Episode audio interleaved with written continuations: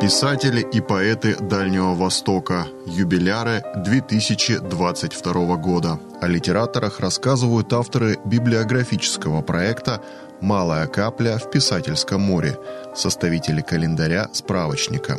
Сегодня это Наталья Геннадьевна Щербинина, ведущий библиограф Биробиджанской областной универсальной научной библиотеки имени Шалома Алейхима. 14 марта исполнится 115 лет со дня рождения прозаика, журналиста Сергея Владимировича Диковского. Сергей Владимирович родился 14 марта 1907 года в семье художника-учителя. С 1924 года после окончания средней школы работал курьером, хористом в опере, расклейщиком афиш, носильщиком на вокзале, библиотекарем. В печати Диковский начал работать с 1925 года. Сначала репортером газеты «Красное Черноморье» в Новороссийске, затем филитонистом в газете «Молодой ленинец». В 1927 году Диковский вместе с будущим изобретателем майора Пронина Львом Оваловым стал публиковать в рабочей газете приключенческий роман про английских рабочих «Взрыв». Роман этот Диковский, правда, вспоминал со стыдом, как халтурную работу – 1929 году Сергей Диковский, находясь в рядах особой краснознаменной Дальневосточной армии, принимал непосредственное участие в боях на китайско-восточной железной дороге. Первые очерки Диковского были напечатаны в дальневосточной газете «Отпор». С этого времени основной темой творчества стала жизнь Дальнего Востока.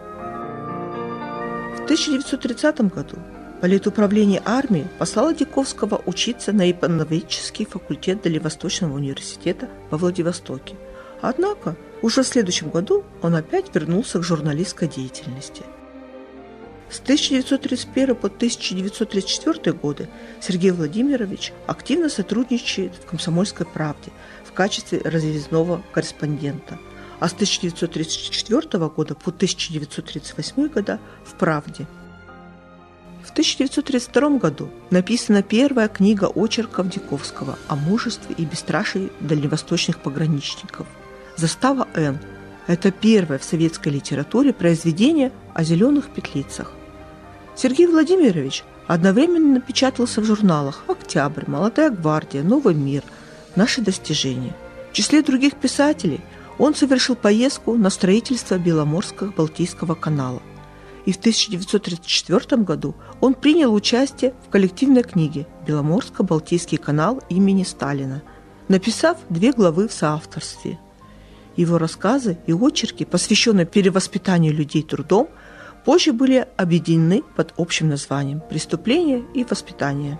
В 1934 году появляются в печати рассказы «Железная утка», «Рыбья карта», «Васа», «Госпожа Слива», «Труба» и другие – 1937 году выходит повесть «Патриоты», принесшая Сергею Дюковскому известность. В ней жестокая и бездумная муштре японской армии противопоставлено мужество и патриотизм советских пограничников.